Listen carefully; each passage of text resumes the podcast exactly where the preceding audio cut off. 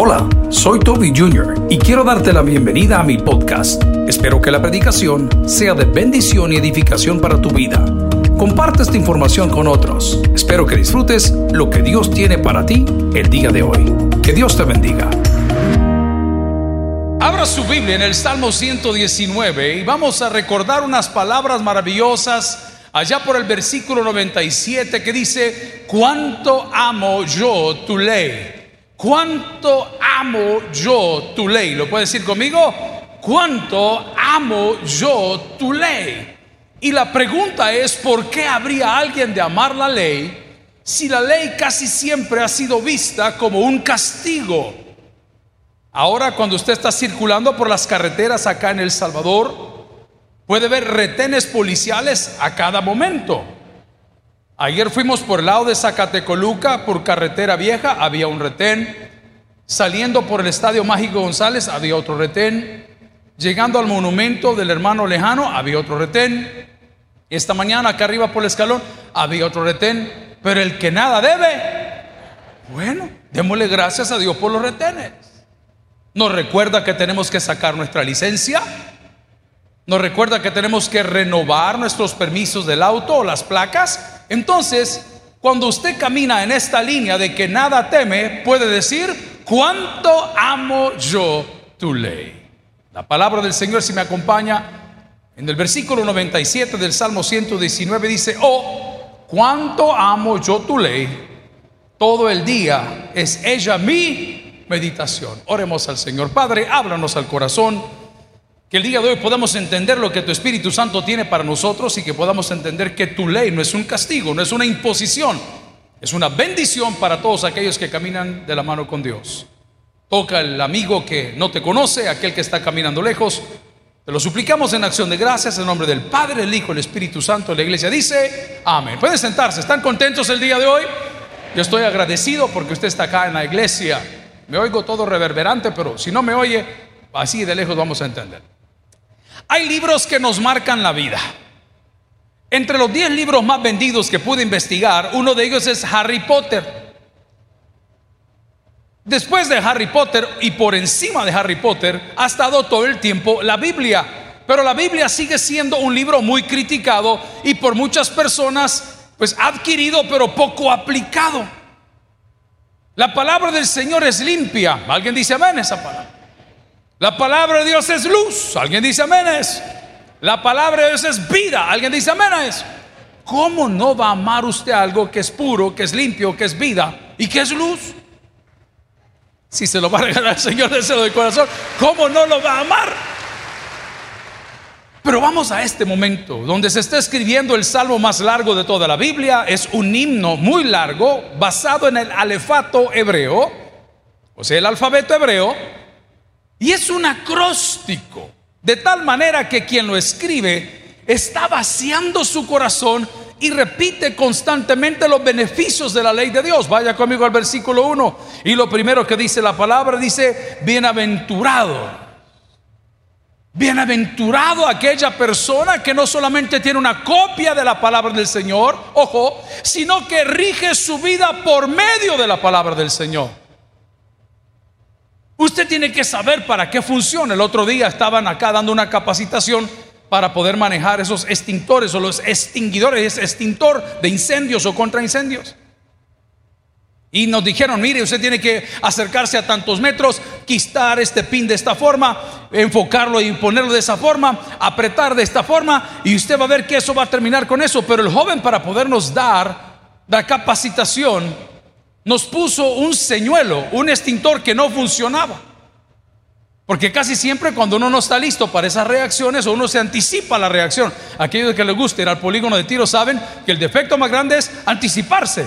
Y le da miedo, el reventón le da miedo y usted mueve y quita y pone. Igual cuando estaban con el extintor, estaban moviéndolo en ese momento y cuando el joven hace por activarlo no servía, pero lo apuntó para otro lado. Muchos de nosotros hacemos lo mismo. Tenemos la Biblia, pero la tenemos cerrada, la tenemos como un amuleto, lo tenemos como un compañero, pero es necesario que el día de hoy la palabra del Señor se convierta en el mapa de nuestras vidas. ¿Alguien recibe esa palabra?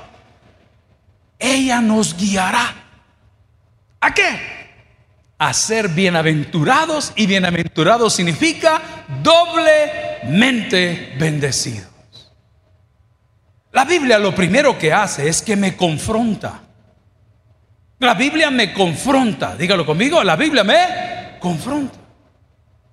Y vemos en el Génesis cómo la Biblia viene explicando lo que se revela también en el Nuevo Testamento, que la paga del pecado es muerte que la presencia del pecado en mi vida implica separación, que la desobediencia a la palabra del Señor implica consecuencias. Y por eso cuando nosotros tomamos la palabra del Señor, la Biblia, como el mapa de nuestra vida, estamos caminando lejos de las consecuencias, lejos del dolor y lejos del error. Por eso la palabra del Señor debe de ser morada en cada uno de nosotros. ¿Sabe que la tradición antes era oral? No existía la Biblia.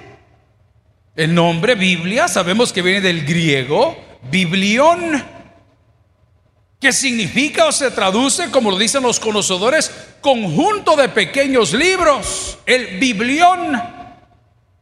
Y antes los padres se lo contaban a los hijos, era la tradición oral. Entonces la mejor manera para poder tener claro el mapa es memorizar la palabra del Señor.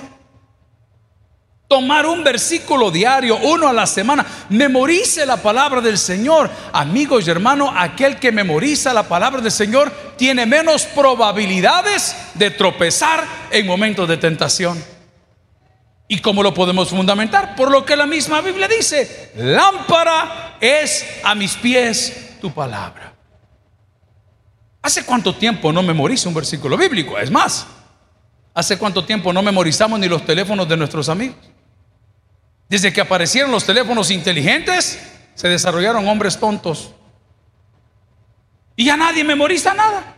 Fíjate que me robaron el teléfono, ahí llevaba el número, y llevaba esto, y llevaba lo otro, y llevaba la dirección, toda mi información en un aparato, y estamos desperdiciando algo que Dios nos dio. En el caso de los humanos, el cerebro, pero en caso de la fe, estamos desperdiciando el tesoro que tenemos en la palabra de Dios. Estaba hablando con un hombre que estaba un poco complicado en su vida familiar, como todos nosotros. Son casos complejos los que venimos de hogares disfuncionales o divididos. Entonces él decía, yo tuve por aquí, pero tengo por allá, yo te tengo, te mantengo, te mantuve, te tendré, búscate otro que te tenga, te mantenga ahí. Alguien dice amén, amén. Usted se lo puede. ¿Qué hago? Me dijo. Yo no tengo una respuesta para esa melodía. Yo te tengo, te mantengo, te mantuve y te tendré, búscate otra que te tenga. No, le dije, ¿sabes qué? Solo vuelve en comunión con Dios. ¿Alguien recibe esa palabra el día de hoy? Y le dije, ¿sabes qué? Cuando tú vuelvas en comunión con Dios, las cosas se van a ordenar solas. Cuán bello es el Señor. Cuán hermoso es Él. ¿Y por qué canta eso, pastor? Porque el Señor es tan bello en mí que no me golpea como lo dijimos el viernes, sino que me convence de pecado, gloria al Señor. Y solita las cosas van cayendo por su peso. Usted se ve en el Señor, se aprende la palabra, le dice no haga eso, y de repente dice, sí, lo voy a dejar de hacer solito, solito. ¿Cómo no vamos a amar la palabra del Señor? Yo tengo una caja, no le vayan a contar a nadie. Levanten su mano derecha, por favor. Aprobado el decreto. Bien, vamos a seguir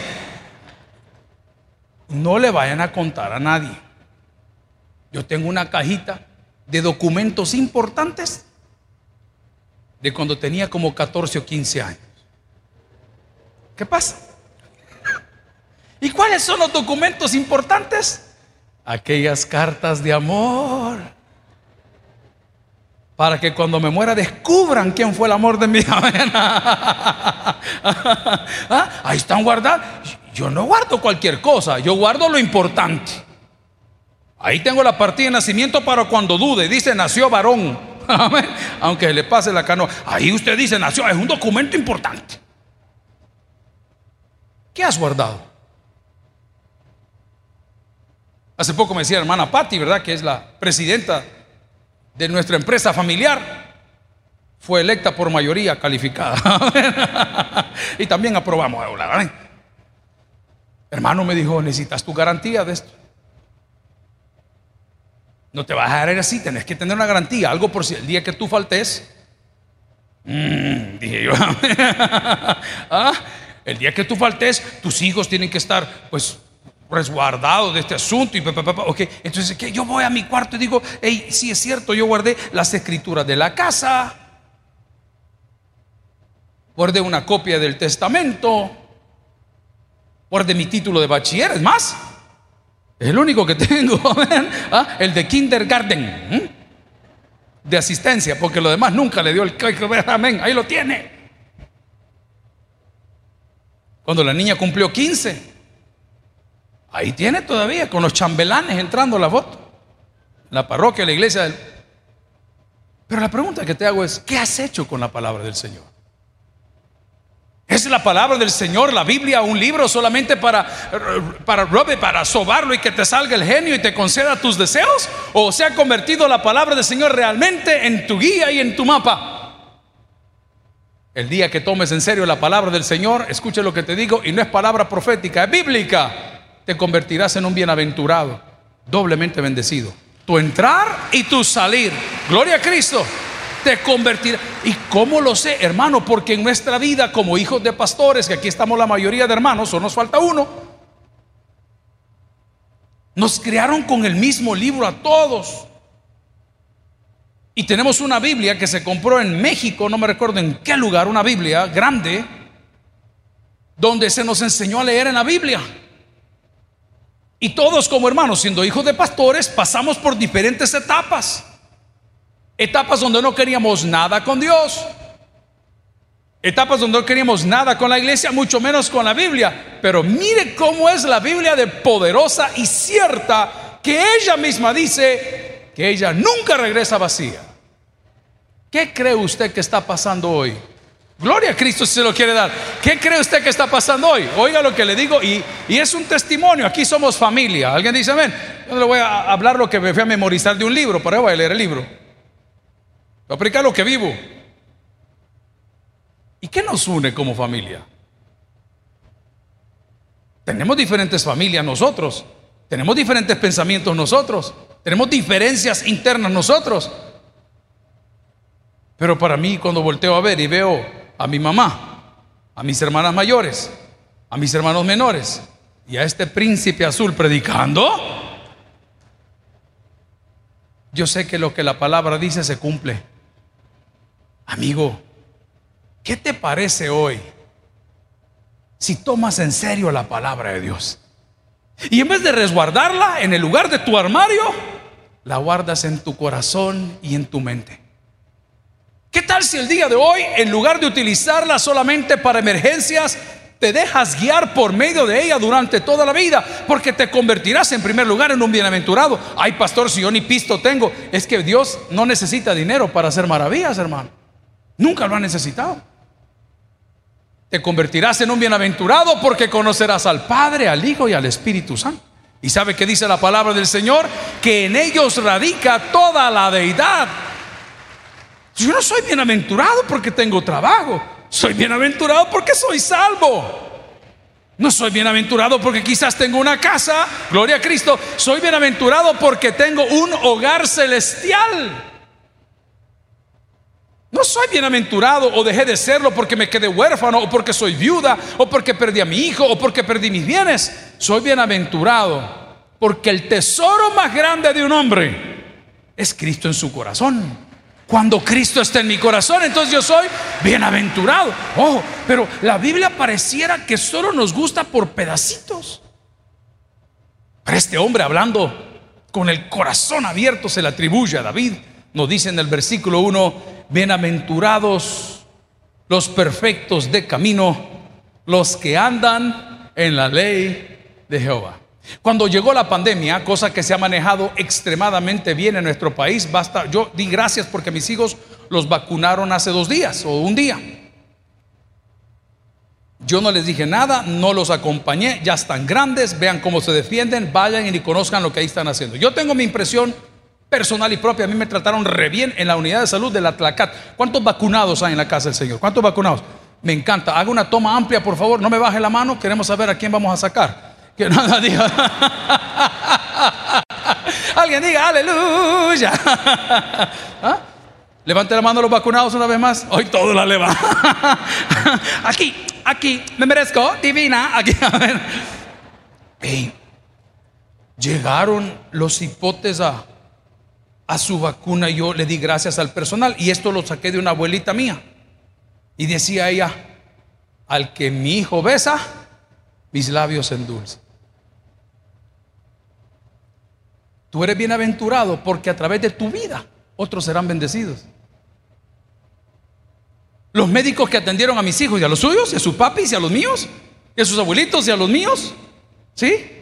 Van a ser bendecidos porque atendieron a los hijos de Dios. ¿Alguien recibe esta palabra el día de hoy? Fíjate lo que estoy diciendo, bienaventurado. Bienaventurado no solo es dar, digo, bienaventurado es dar. Cuando usted entra a la pupusería, cuando entra a la tienda, cuando entra a la venta de ropa, cuando vaya a hacer negocio, usted está llevando bendición a ese lugar. ¿Por qué? Porque usted es bienaventurado. Porque usted se deja guiar por la palabra del Señor. Es por eso que dice con una clara cláusula del versículo 1, bienaventurados los perfectos de camino. ¿Y quiénes son esos? Bueno, número uno, los que hemos sido lavados por la sangre de Cristo. ¿Qué celebramos hace un ratito? La comunión. Si no, más o menos se le explica, se lo recuerdo. La comunión es el Passover. La pena de muerte que estaba sobre nosotros fue subsumida por Cristo. absorbida, subsumida. Él subsumió lo que me tocaba a mí. Y por eso la palabra nos ordena en el Nuevo Testamento, y no nos da una fecha, haced esto todas las veces que bebiereis y partiereis de pan, la muerte del Señor anunciáis. ¿Hasta cuándo dice? Hasta que Él venga, no se le vaya a olvidar. No, no se le vaya a olvidar comprado por sangre por Cristo, con gozo al cielo yo voy, librado por gracia infinita, ya sé que su hijo yo soy. ¿Qué dice el coro?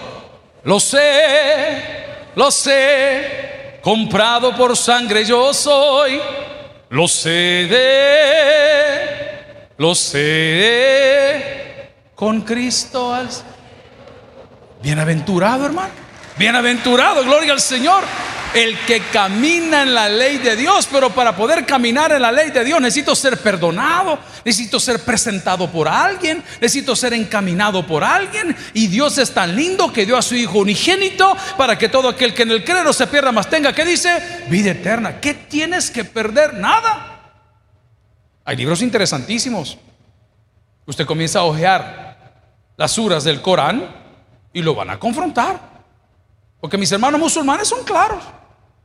Ahí no hay malos musulmanes y buenos musulmanes. ¿Hay musulmanes o no son musulmanes? No hay medias tintas.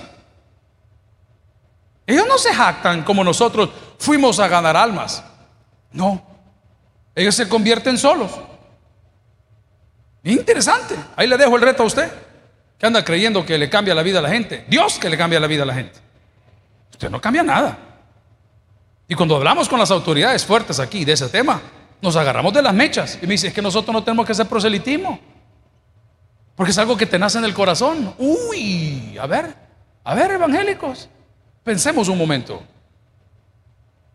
Cuando sales de acá, es tu deseo hacer la voluntad del Padre, es tu deseo agradar a Dios con lo que haces, es tu deseo tratar de llevar una vida santa y pura para ser bendecido por Dios, o estás jugando a las dos canchas. Y dices, no, yo vengo aquí y salgo del compromiso y todo bien. No, no, no. La palabra también es clara cuando dice, no todo el que me dice, Señor, Señor, entrará en el reino de los cielos, sino el que hace la voluntad de mi Padre que está en el reino de los cielos. La Biblia también dice, el que se avergonzare delante de los hombres de él, yo me avergonzaré de él, de mi Padre, delante de mi Padre que está en los cielos. Es bien clara. Entonces pregunto, ¿cómo es que nos perdemos? Porque no le hemos dado lugar en nuestra vida a la palabra de Dios.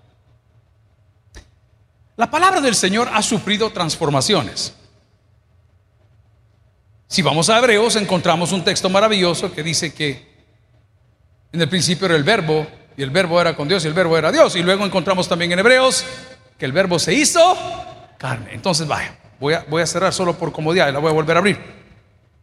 Cuando usted me diga que no tiene tiempo, no es bueno para leer, no es bueno para memorizar, no es bueno para estar constantemente leyendo la palabra del Señor, ¿qué debo de hacer para que esta palabra se haga viva en mí? Un rema. Solamente haga lo que Cristo hizo porque Él es el verbo hecho carne. Mire qué poderoso es este libro.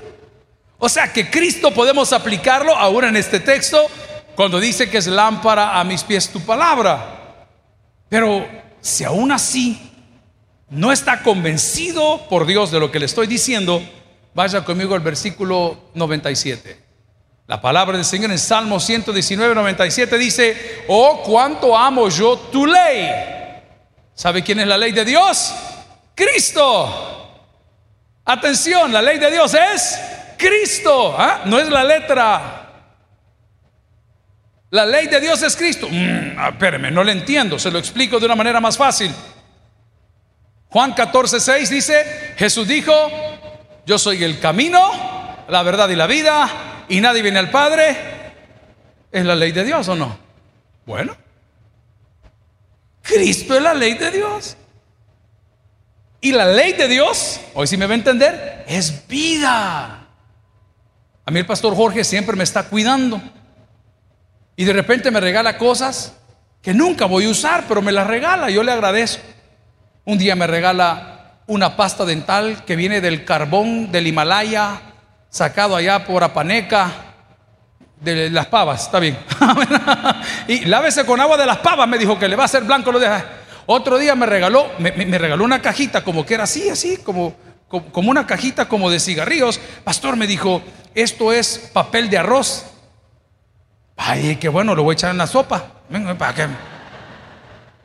No, pastor me dijo, usted agarra el papel de arroz y se lo pone en la cara para que le seque todo lo brilloso para cuando salga en la... Gracias, Jorge. Otro día me regaló un estuche de vitaminas, no sé qué me estaba queriendo decir.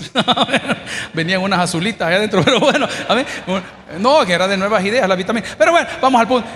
Y me regaló un estuche de... Y son cosas caras, hermano. Yo sé que no son baratas. Jorge, le digo, Jorge, no, no, pastor, no se preocupe, si le caen bien las compro yo. es bruto, ¿ah? ¿Quiere que yo me envenene primero? La ley de Dios es vida. La pasta de los montes de los Himalayas con agua de las pavas.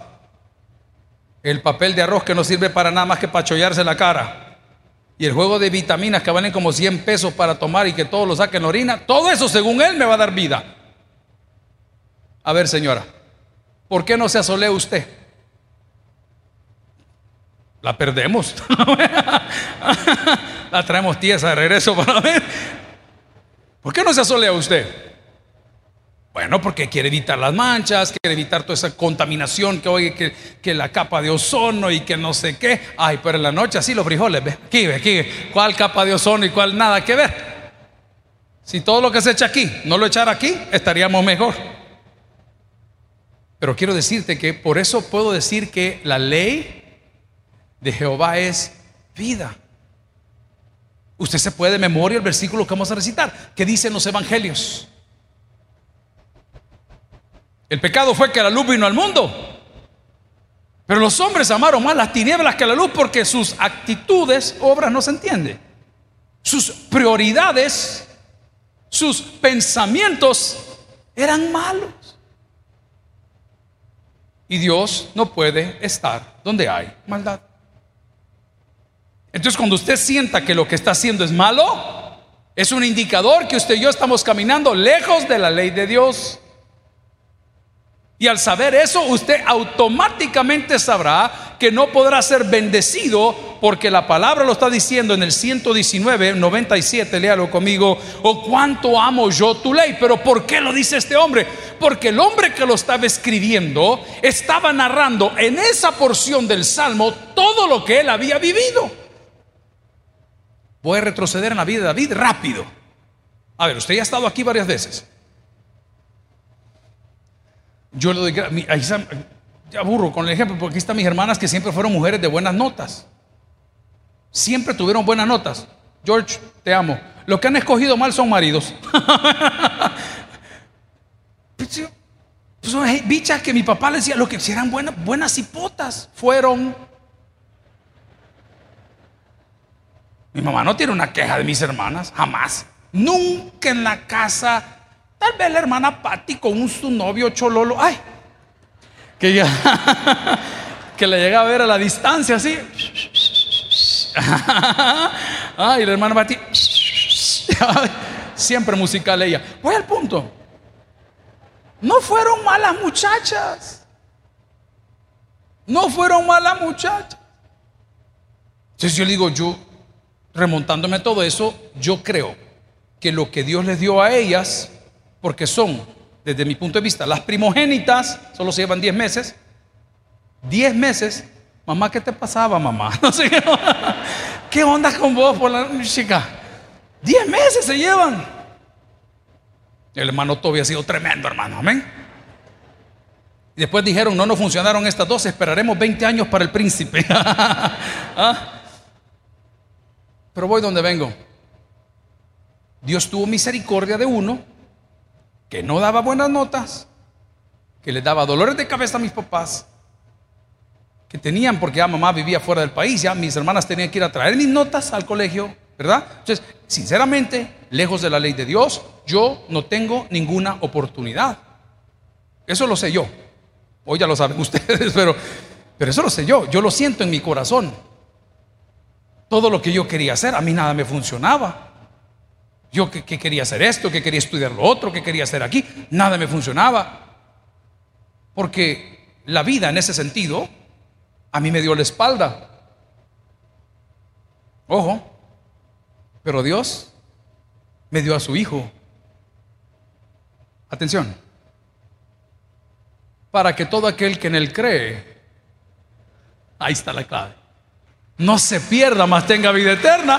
Entonces, hombre, por favor, cuando Cristo viene a mi vida y entiendo que Él es el verbo hecho carne y la ley de Dios entre mí, ¿yo qué me voy a andar perdiendo? Si a mí no teníamos esperanza de nada. Yo por eso sufro cuando algunos compañeros que estuvieron o ya no están, se separan de la visión, porque Dios a eso lo llamó.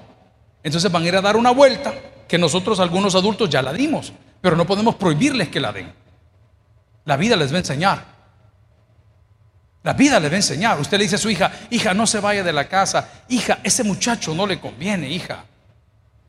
Ese, no es lo que... No, mami, estoy enamorada, vamos a hacer una vida juntos. Él, ya puso su, puesto de charamuscas y, vamos a ser exportadores de charamuscas de Arrayán. Y, gloria a Dios, y si no es problema, no es pecado, la gente hace plata la que quiere, hermano. Pero su mamá con el corazón partido, hija, ese no es el orden lógico de Dios. Ayer felicité a la madre de mis hijos, ni ella lo podía creer. Me dice, ay, nos invitaron al baby shower, no sé qué, de, los fulanitos en Estados Unidos. Le digo, hombre, qué bueno. ¿Quién iba a creer? Me dice ella. Que eran compañeritos de, de mis hijos. Ya son hombres, pues, con familia, X, Y, Z. Y era una noticia agradable, no me lo tomen a mal. El problema es que no están haciendo las cosas en orden. Yo deseo que el día que mis hijos se casen, pues número uno, todos ustedes traigan regalo. de sobre. Gran acabado. A mí cuando me, el regalo de sobre es, es acabado, es mañoso. La mesa de regalos está en el banco agrícola. Qué terrible. Pero mi deseo sería que el día que mis hijos se casen, entren aquí de blanco. A saber si va a suceder o no. Yo eso quiero.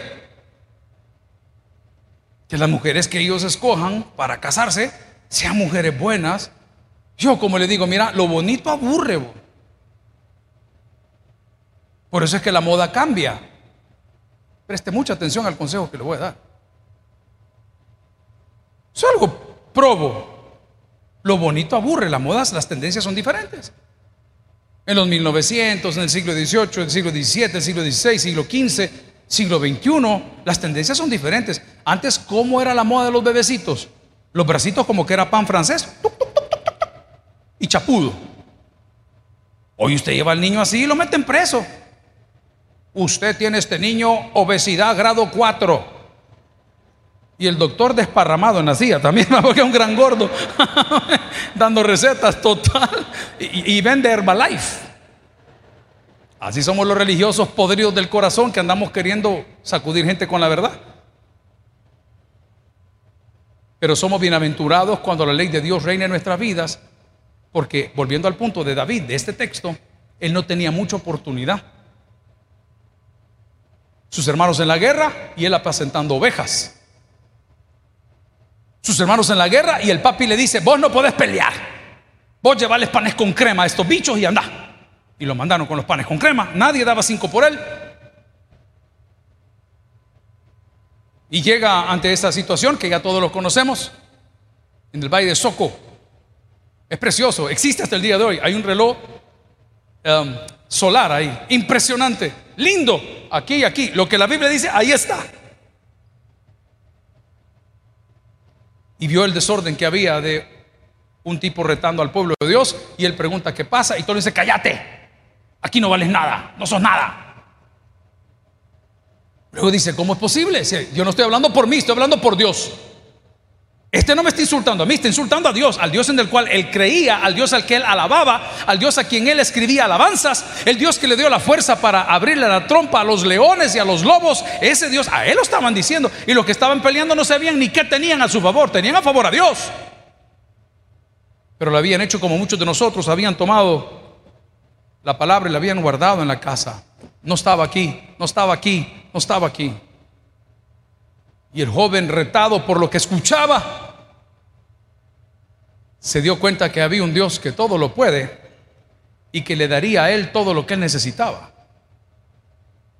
Las mismas palabras, no voy a abusar de la traducción, que veo en Moisés, iré yo a ver qué es esto, aplican a David frente al gigante. Dios ha querido que todos vengamos a la misericordia. Pero porque vivimos en la época de la gracia, la decisión hoy es tuya. La zarza sigue ardiendo. Los gigantes van a seguir apareciendo, pero entre más gigantes, más piedras. Y de repente cuando ya ha sucedido todo eso, tal vez no cronológicamente correcto, llega un profeta a la casa de David y se da cuenta que busco para ungir a alguien, pasaron los hermanos, no eran ellos y finalmente pregunta el profeta, ¿hay alguien más? Ah, sí, este. Vaya, habiendo dicho eso, lea conmigo ahora Salmo 119, 97. Oh, cuánto amo yo tu ley. Todo el día. Es ella mi meditación. ¿Alguien entiende lo que estoy tratando de decir? Señor, fue en tu ley que derribó el gigante, fue en tu ley que me ungieron, fue en tu ley que pude llegar a ser, fue en tu ley que pude salir del problema que me metí con la mujer de Betsabé, fue en tu ley que vi las victorias, fue en tu ley que fui restaurado, fue en tu ley. Ahora lee ese texto y va a entender lo que es la Biblia en su corazón. Señor, cuánto amo tu ley, porque la ley de Dios nos recuerda que no hay nada imposible para Dios. La ley de Dios nos recuerda que todo lo que pidamos al Padre en el nombre de Jesús, Él lo dará. La ley me recuerda que Él sabe de qué cosas tenemos necesidad aún antes de nosotros pedirlo. Esa es la ley de Dios. Si la ley de Dios no es para andar golpeando a la comunidad LGBTQ y golpeando al otro que no sé qué y golpeando al que es musulmán y golpeando, esa no es la ley de Dios, esa es la religión. Porque la ley de Dios transforma el alma. De aquí ya de tu boca no sale odio, salen palabras de vida. Ya de tu boca no salen deseos de venganza. no, no, ya es la ley de Dios que está actuando en ti. Está ahí constantemente. Ah, pastor, usted está probando. Yo estoy hablando del poder de la ley de Dios en nosotros. La palabra del Señor, si me acompaña una vez más al Salmo 119, versículo 1 dice, bienaventurados los perfectos de camino los que andan en la ley de Jehová. Atención. Bienaventurados los que guardan sus testimonios y con todo su corazón o con todo el corazón que dice la palabra, le buscan. Pregunto, ¿habrá alguien el día de hoy que quiere irse a casa doblemente bendecido como un bienaventurado? Ponga la ley de Dios en su mente. Ponga la ley de Dios en su boca. Ponga la ley de Dios en su corazón, porque la palabra del Señor nunca regresa vacía. El que tienes para el que oiga, vamos a orar. Gloria a Cristo. Gracias por haber escuchado el podcast de hoy. Quiero recordarte que a lo largo de la semana habrá mucho más material para ti. Recuerda, invita a Jesús a tu corazón. A cualquier situación, Jesús es la solución. Prueba Jesús. Si no te funciona, te devolvemos tus pecados. Muchas gracias y hasta la próxima.